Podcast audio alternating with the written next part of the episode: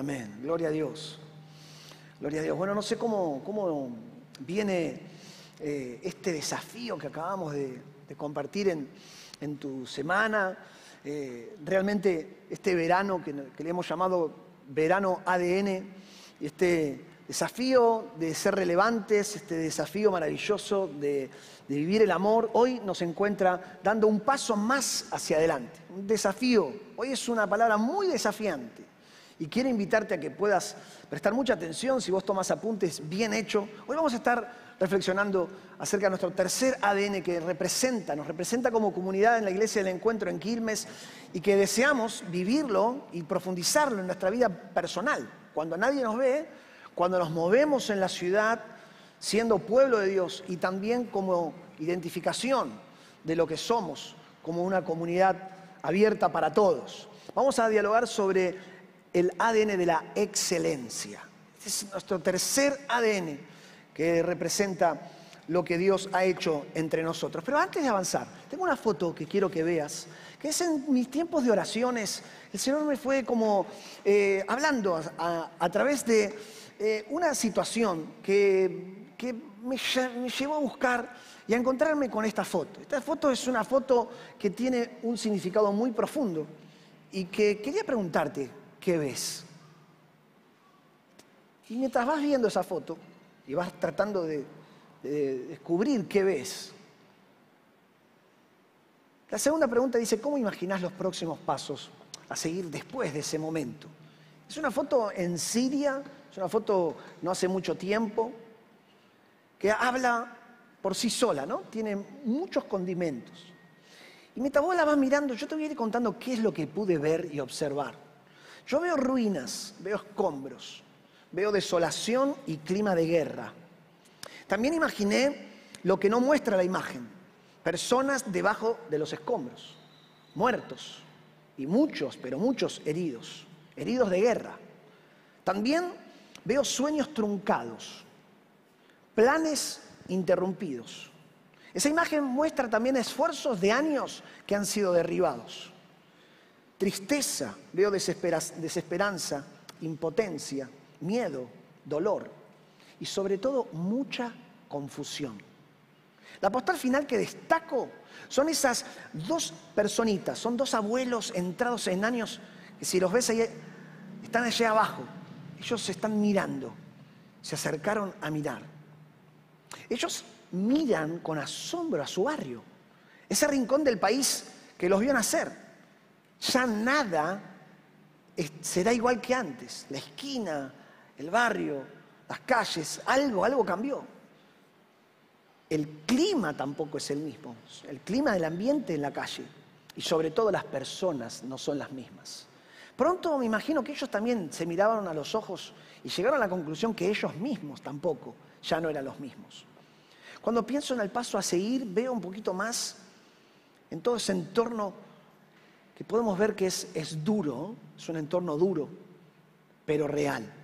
Y la pregunta que respira en ese aire, que también me pregunté a mí, ¿no? ¿Seré parte de la reconstrucción? ¿De esos que se alistan? para levantar personas de los escombros? Es como que esa imagen me pregunta, ¿estaré dentro de aquellas voces que den esperanza a los que la perdieron? ¿Seré parte de esa minoría que trabaje arduamente para salvar vidas y volver a empezar? Los sobrevivientes que me miran, que nos miran, que te miran, ¿podrán descubrir a Jesús en mí, en vos, en nosotros? Bueno, estas son las preguntas que me hago a diario, porque entiendo que esta imagen habla mucho acerca de nuestro presente. Yo creo entiendo que esta, esta imagen habla mucho más. Quizá no hay, no hay escombros a la vista y quizá no hay una destrucción de, de un bombardeo como en ese lugar, pero hubo otras bombas y hay otra guerra y estamos viviendo en un tiempo de posguerra. Por fe lo decimos post, avanzando hacia lo que viene. Porque las personas han sido, y vos y yo, nuestros cimientos se han corrido. El mundo habla de que estamos viviendo en el minuto cero. La historia de la humanidad cambió así como cambió en su tiempo con la caída de las Torres Gemelas y se habló de un gran cambio mundial y muchos cambios se produjeron. Pues la pandemia trajo un antes y un después en muchas situaciones. Con solo caminar la vida nos vamos a dar cuenta que hay escombros. Muchos tienen escombros en sus casas.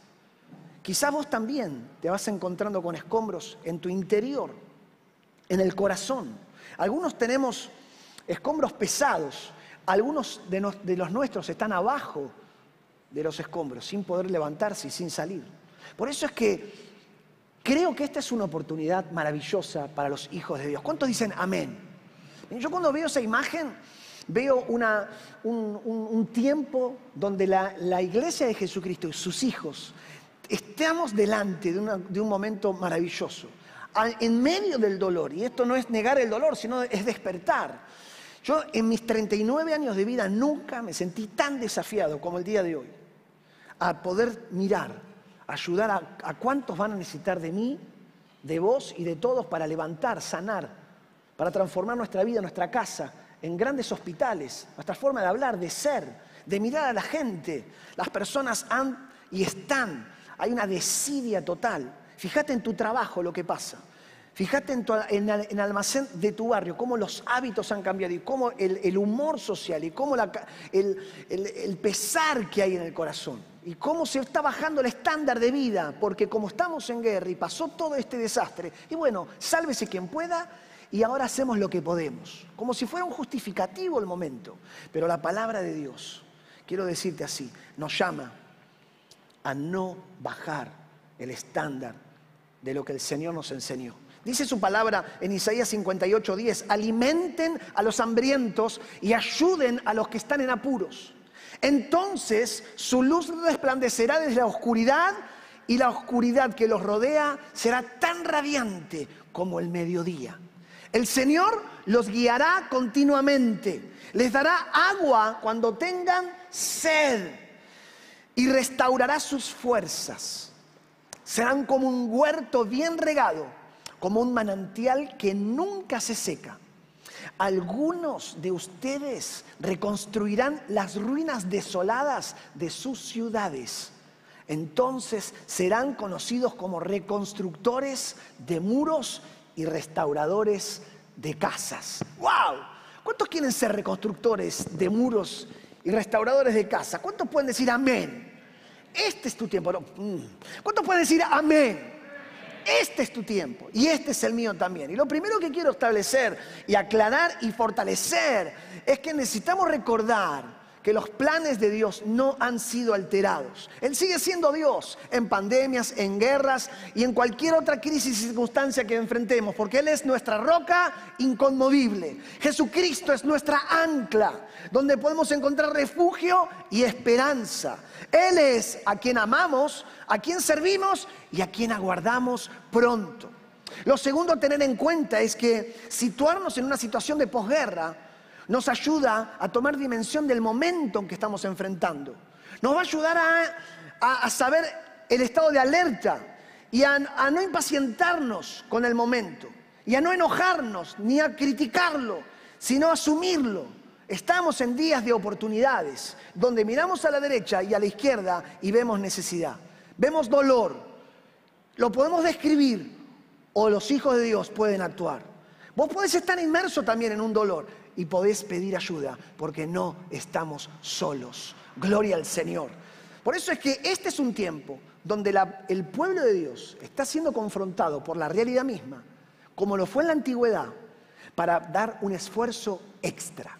Y anotate esta palabra, es un tiempo de vivir en un esfuerzo extra. Jesús usó a un grupo de hombres rudos, me los imagino un tanto también poco feuchos, pero Jesús les alcanzó un mensaje, los miró a los ojos y les dijo, síganme y yo haré de ustedes pescadores de hombres. Wow, eso está en Mateo 4, 19. Yo haré de ustedes pescadores de hombres. Estaba llamándolos y le dijo, vamos a ir un tiempo. El mundo irá hacia una ruina total. Yo voy a llamar a escogidos, voy a llamar a gente valiente, voy a llamar a gente que deje todo con tal de seguirme. Por eso la pregunta que tengo esta mañana para hacerles es, ¿cuánto vale un escombro? ¿Cuánto cuesta, cuánto valor tiene un escombro? Voy a decir, muy poco, un escombro. O sea, el edificio entero, una fortuna. El escombro no vale nada. Así se sienten las personas. El proceso de acompañar a las personas hacia Jesús tiene el propósito de hacer de ellas algo valioso. Eso es lo que hizo Jesús, algo valioso. Hoy las personas pagan para que hagan algo de ellas. Pagan para ser mejores vendedores, pagan para ser mejores cocineros, pagan para ser mejores profesionales, buscan valor. Pero miremos a Jesús, que es lo opuesto a lo que este mundo ofrece.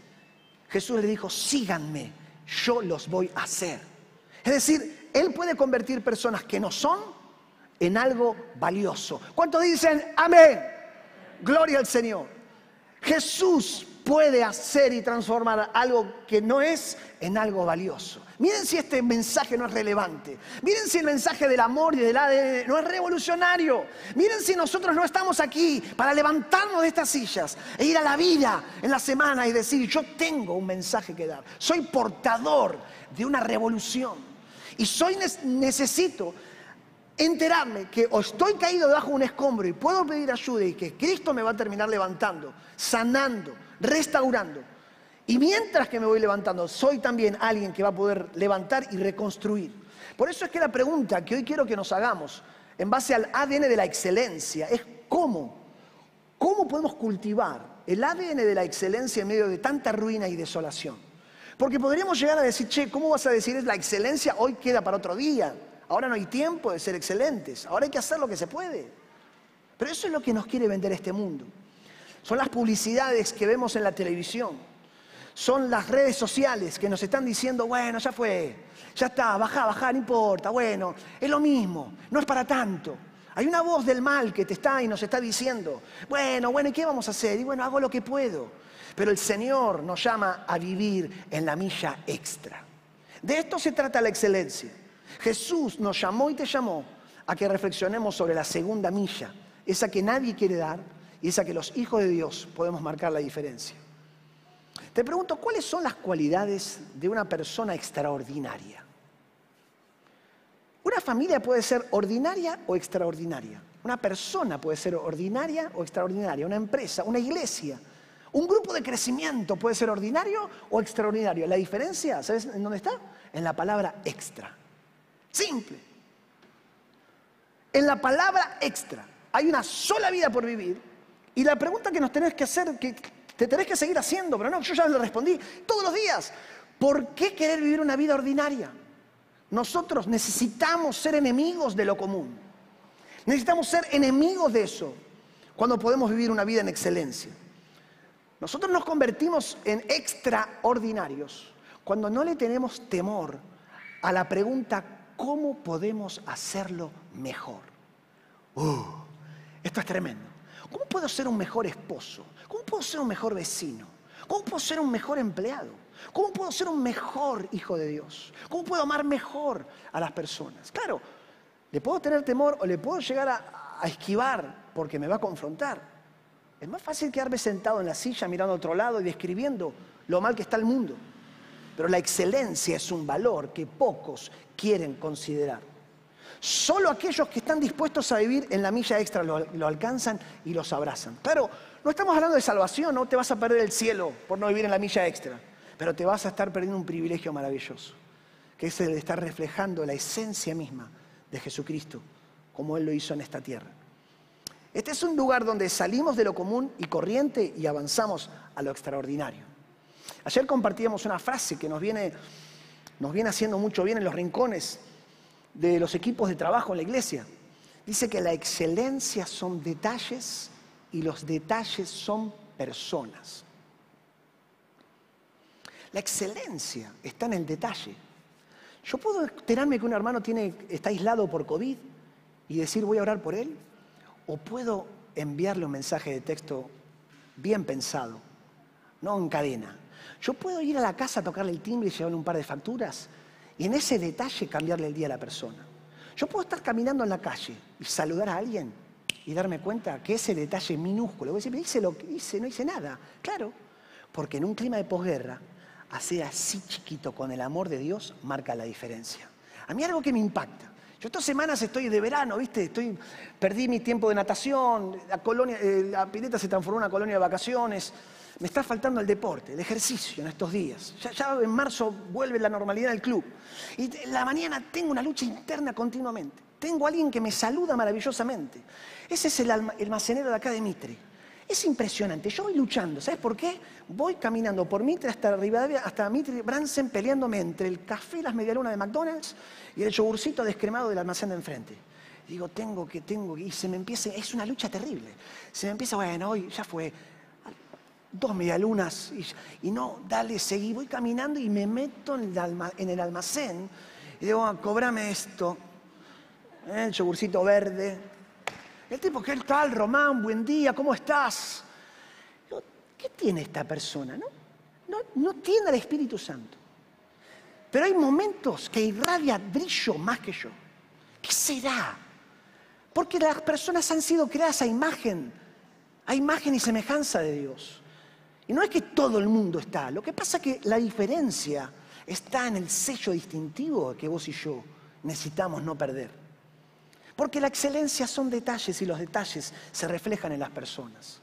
Por eso es que si esta excelencia está en nosotros, sin dudas, sin dudas que las personas podrán ver que las amamos verdaderamente y no solamente de palabras. Si esta excelencia te abraza en tu corazón, en tu casa, en tu grupo de crecimiento, definitivamente podrán ver a Jesús detrás de nuestro amor. Yo puedo esperar que mi líder de grupo me convoque, tengo que ir, o puedo ir a poner todo de mí para dar, levantarme del grupo y en la semana seguir haciendo el trabajo con el líder de grupo. No es la tarea de él, es nuestra la tarea de acompañar, porque entre nosotros también estamos bajo escombros, hay necesidades de, sacudirnos para bien, para decir, vamos, anhelar la excelencia es dejar atrás nuestra zona de confort. Uh, esto me vuelve loco. O sea, es que estoy, la semana digo, porque claro, hay que luchar con uno mismo. Todo te dice, hace calor, ahora llueve. Todos los días una excusa nueva para que no se haga algo. Hay que suspender. hay que vivir la vida. La vida hay que vivirla. Salir de la zona de confort es salir del conformismo, del desgano, del vivir dando lo justo y lo necesario. Y si no, preguntarle a todo el que es patrón, jefe, monotributista, cuenta propista, ay, tener una persona a cargo hoy en día, ay, mameca que te llega que me duele la cabeza, que me duele la muela, que no, que no puedo, que el colectivo, que esto, que el otro, que sí, que no, que me voy antes, que llego de tarde, que la abuela, que el tío, que qué. Hay que trabajar. ¿O no? Digo, ¿cuánto dicen amén? Yo oro para que mis hijas, y mi hijo también, pero mis hijas se casen con un laburante. ¿O no? De eso se trata, de formar laburantes entre nosotros. Y no vagos. No, pero ¿cómo vas a decir? Claro, pero la cultura los quiere transformar en eso. Tírate en el sillón, ya fue, no pasa nada. No. Nuestro, es el trabajo de levantar la vara y de, descubrir qué hay detrás. De un mensaje que el mundo nos quiere decir, bueno, ya, no pasa nada. Al contrario, es difícil probar nuestro amor sin darnos por completo. El amor se prueba como lo probó Jesucristo. Se prueba dando la vida. La iglesia, tu casa, tu trabajo, tu grupo de crecimiento también, fue diseñado para ser un lugar donde nos demos por completo a Dios por amor, donde las personas quedan asombradas de la calidad de tu amor y de tu involucramiento en su vida. Es, es la excelencia en el amor que brindamos lo que sana a las personas.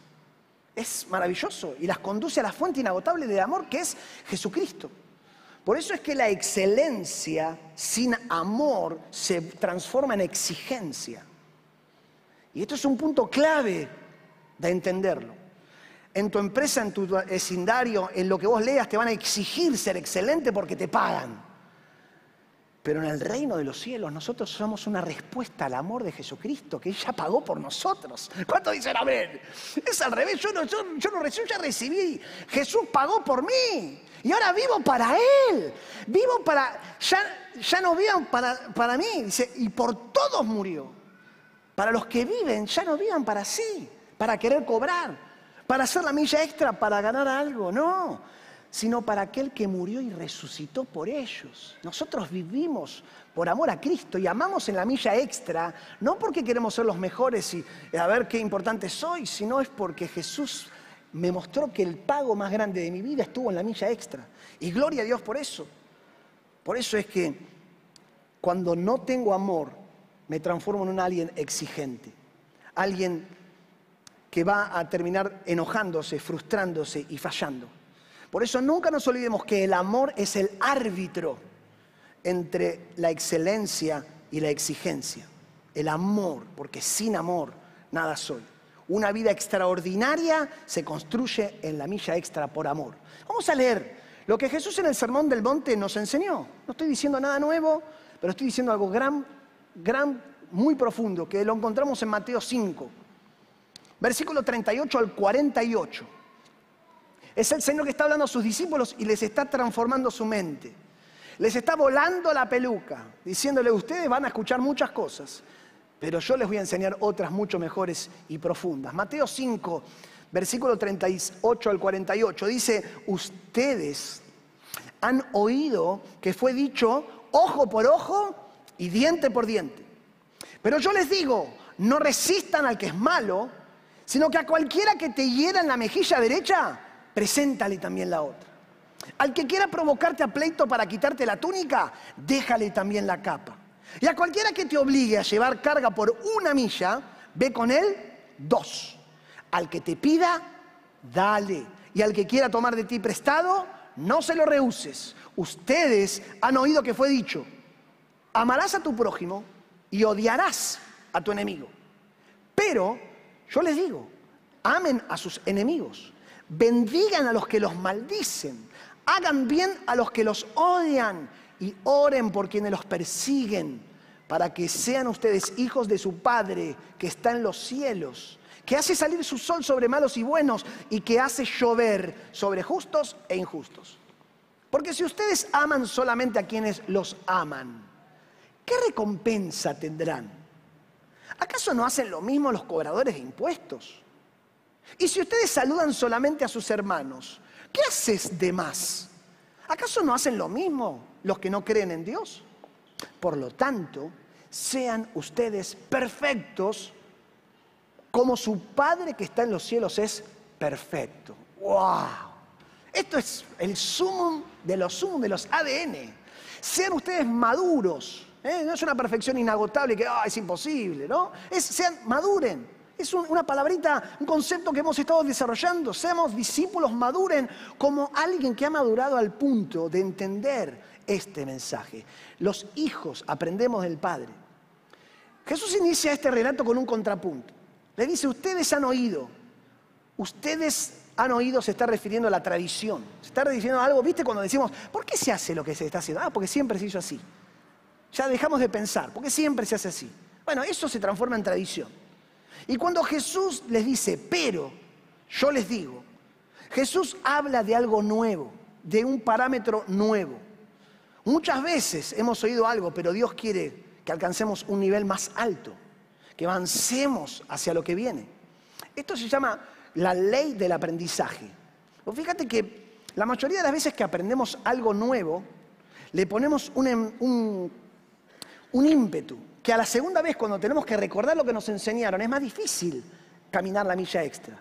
Porque la tendencia de nuestro corazón va a ser, ufa, ¿cómo era? Bueno, yo qué sé. No, no, la ley del aprendizaje te va a llevar a poner de voz de sí siempre un poquito más, para hacerlo mejor. Y cuando Jesús dice, yo les digo, nos está levantando la vara. Nos está diciendo, este mundo va a decir, bueno, bueno, dale, hace como puedas, guerra. Eh, eh, Jesús te va a decir, no, no, no, hay, hay, hay valores que no se negocian, hay valores que no entran en consideración, hay verdades que no podemos regalarlas porque las pagan los que vienen detrás nuestro. Nos desafía a hacerlo mejor Jesús, bajo otros valores y estándares.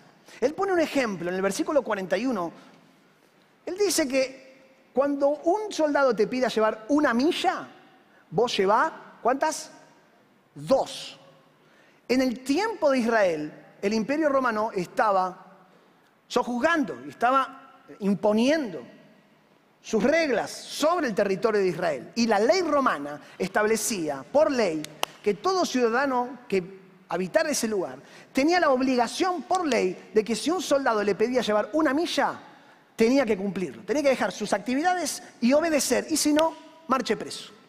Jesús le dice a esa mentalidad de ese tiempo, cuando vengan a pedirte que lleves una milla, es decir, mil pasos de una carga pesada, ¿eh? no estoy diciendo llevar una docena de facturas, hay exigencia de verdad, cero amor. Cuando te obliguen a, obliguen a llevar una milla, lleva dos. Una, vos respondele ok. No solamente obedece, vos lleva dos. Jesús no, no dice, si quieren vivir un nivel de vida extraordinaria, hay una nueva medida y esta es estar dispuestos a ir hacia otro nivel. Pero claro, ninguno de nosotros puede esperar que otros vivan en la segunda milla si nosotros no la vivimos primero. Yo no le puedo decir a mi hija, hija, estoy esperando que sola te ofrezcas a lavar los platos si nunca me ve lavar los platos. Nunca podría decirle, hija, deberíamos hacer esto si yo no lo hago primero como el padre. No podría esperar que otros hagan algo que yo no estoy dispuesto a hacer. Por eso este es el tiempo donde la iglesia de Cristo tiene que hacer primero lo que este mundo tiene que hacer. Si seguimos a Jesucristo nosotros y morimos por Él, luego vamos a poder disipular a otras personas para que hagan lo mismo que nosotros. Pagar ese costo y vivir ese anhelo. Jesús es el perfecto ejemplo de la milla extra por amor. Jesús lo hizo. Él fue de lo ordinario a lo extraordinario y la crucifixión es la muestra más importante. Jesús oró, si puedes de mí, pasa esta copa. Lo ordinario estaba por ahí, pero que se haga tu voluntad. Y hizo necesario lo extra. Jesús pagó el precio más alto por amor a vos y por amor a mí. ¿Cuántos dicen amén? Gracias Jesús, ese es tu ejemplo. Él lo hizo. Él caminó a la milla extra y lo hizo por amor, no porque el Padre lo obligaba. Por eso es que si deseas resultados extraordinarios en tu vida, hoy te voy a invitar a que juntos como comunidad avancemos hacia la milla extra. Ahora, ¿cómo podemos ver la segunda milla en la iglesia? ¿Cómo lo podemos ver en nuestra casa? ¿Cómo puedes ver y descubrir la milla extra en tu trabajo, en tu grupo de crecimiento y en tu vida? Y te voy a tirar algunos tips para que vos puedas anotar. Primero que en la segunda milla no hay tráfico. No vas a encontrar aquí una multitud de personas diciendo, yo quiero vivir en la milla extra. Este es un lugar de poco, o sea, algunos se ríen acá, sí, claro. Aquí vas a encontrar personas que tienen mayor claridad acerca de qué quieren hacer en la vida. Ese que va pululando en la vida no sabe para qué está, nunca lo vas a encontrar en la milla extra. Hay poco tráfico, son personas que están buscando constantemente capacitarse, perfeccionarse en lo que hacen, se informan, leen los diarios, buscan estar actualizados, aportan iniciativas, se ofrecen fácilmente. Su ADN es brindar soluciones en lugar de describir solamente los problemas. Hay escombros, hay, pero no es plateísta, entra al barro y se embarra hasta acá con tal de dar una solución. Son aquellos que eligen asumir responsabilidades y hacerse cargo de nuevos desafíos. fíjate que la tendencia va a ser que siempre entre una persona muy ocupada y una persona que no tiene muchas responsabilidades, cuando surja una necesidad extra, la persona que viene a delegar, ¿en quién va a, darle una tarea? ¿El que está con las manos hasta acá de lleno o la que no tiene cosas en la mano? Y la lógica diría, no, dale a él que tiene tiempo, pero no, vas a dársela a él, porque la milla extra te transforma en alguien confiable. Yo te doy algo y yo sé que vos vas a volver, vas a reportarlo, vas a hacer, te importaste y me dijiste, Román, como acá estoy, buen siervo y fiel fuiste. Claro, el que esconde se vuelve alguien que no es de confianza para el jefe, para la esposa, para el hijo, para el padre. Esto es tremendamente interesante. ¿Dónde encontrás personas negativas y críticas? ¿Dónde están esa gente? No estarán en el tráfico de la segunda milla. Aquí vas a encontrar personas que desean vivir una vida extraordinaria. Dos, no solamente hay poco tráfico, sino que la segunda milla es inesperada. Y esto está interesante. La primera milla es esperada, la segunda no lo es. La diferencia es que cuando comenzás a pensar y a hacer cosas inesperadas, la diferencia está ahí. Que a vos saludes a las personas en la calle no es nada, no es nada del otro mundo. Ahora, cuando vos haces ese detalle, que son personas, la persona dice, eh, Cuando a mí el, el almacenero me saluda todos los días, sale de lo común porque no te saludan todos los días en todas las esquinas de, la- de esta calle. Y Marcelo hace un tiempo decía, en la iglesia aquí encontré abrazos que en la calle no te daban. Para nosotros lo común tiene que ser eso. Pero claro, estamos muchas veces esperando que nos agradezcan. Y ahí entramos en este conflicto. Ayer llovía con todo torrencial, ¿viste la lluvia que se generó ayer? Tremendo. Yo venía para acá y era terrible. De golpe veo una señora queriendo cruzar la calle y freno. A propósito, para que pueda cruzar, está empapando. Y hace así y se mete en el auto. Y yo por dentro dije, che, no me agradeció. Qué desagradecida. Claro, después hice una cuadra más y dije, sos un cara dura. ¿Cómo querés que haga así, la lluvia te salude, que te un besito? Gran hijo de Dios, ¿qué querés? Claro, cuando entramos en la confusión de querer ser reconocidos, salimos de la milla extra y la dejamos de hacer. Entonces, fijémonos. ¿Cuántas veces no estamos en la milla extra porque no estamos siendo reconocidos? Si vos querés ser reconocido no vas a entrar nunca en esta milla extra, porque tu mayor reconocimiento es que tu Padre Celestial se alegre de, de verte responder por amor. ¿Cuántos dicen amén? Gloria al Señor. Por eso es que amar de forma inesperada es amar en la segunda milla. Tres, nadie te pedirá que vayas a la segunda milla. La segunda milla no se puede exigir. Jesús lo enseñó muy bien. A los sumos se nos pedirá por la primera. Si te piden una milla, vos dale dos. Te van a pedir una. Somos nosotros los que escogemos seguir por la segunda. Eso es interesante. Es una, es una, no se pide, es como que nace. Es un- una reacción del amor que no puedo estar esperando del otro. Por eso es que ser y hacer lo que no, lo que no se nos pide. En la primera milla encontramos personas que solo hacen lo que le dicen lo que tienen que hacer. Esto es muy interesante, hermano. Vos revisáis esto también. Yo lo reviso en mi vida cotidiana continuamente. En la primera milla están las personas que hacen lo que le dicen que tenés que hacer. Pero en la segunda encontramos personas que entienden, entienden por qué hacen lo que hacen. Hace un tiempo hablábamos acá, un hermano vino y, explicó esto. Yo hace, dijo hace como 20, o sea, muchos años, que amo asistir en las sillas, en poner las sillas en este lugar. Un día me enseñaron algo que transformó mi mirada por siempre. El día que vine quejoso porque no había gente o porque todo lo estaba cansado, alguien me enseñó y dijo, no, vos vas a poner acá una silla que se va a sentar acá, una persona, un escombro. Esta persona hoy va a poder tener un encuentro con Dios. Esta persona que se va a sentar acá va a poder ser bendecida y va a poder tener una oportunidad de decidir por Cristo. Ese día cambió mi manera de pensar. Todo lo que hago ahora lo hago pensando en el propósito de lo que hago. No estoy poniendo una silla. Estoy sirviendo un lugar para que un siervo de Dios venga, se siente y acepte o adore a Jesucristo. ¡Oh! maravilloso. Entender lo que hacemos nos llama a poner el extra de lo que nosotros hacemos. Nos alinea con la visión. Por eso es clave que vos entiendas por qué te levantás cada mañana. Y eso lo vas a encontrar siempre en la palabra de Dios. Ya no hacemos por hacer, sino que lo pienso, lo creo y disfruto del fruto del servicio, de amor que puedo hacer. Por eso es que el que vive en la milla extra es un espíritu, se transforma en alguien generoso.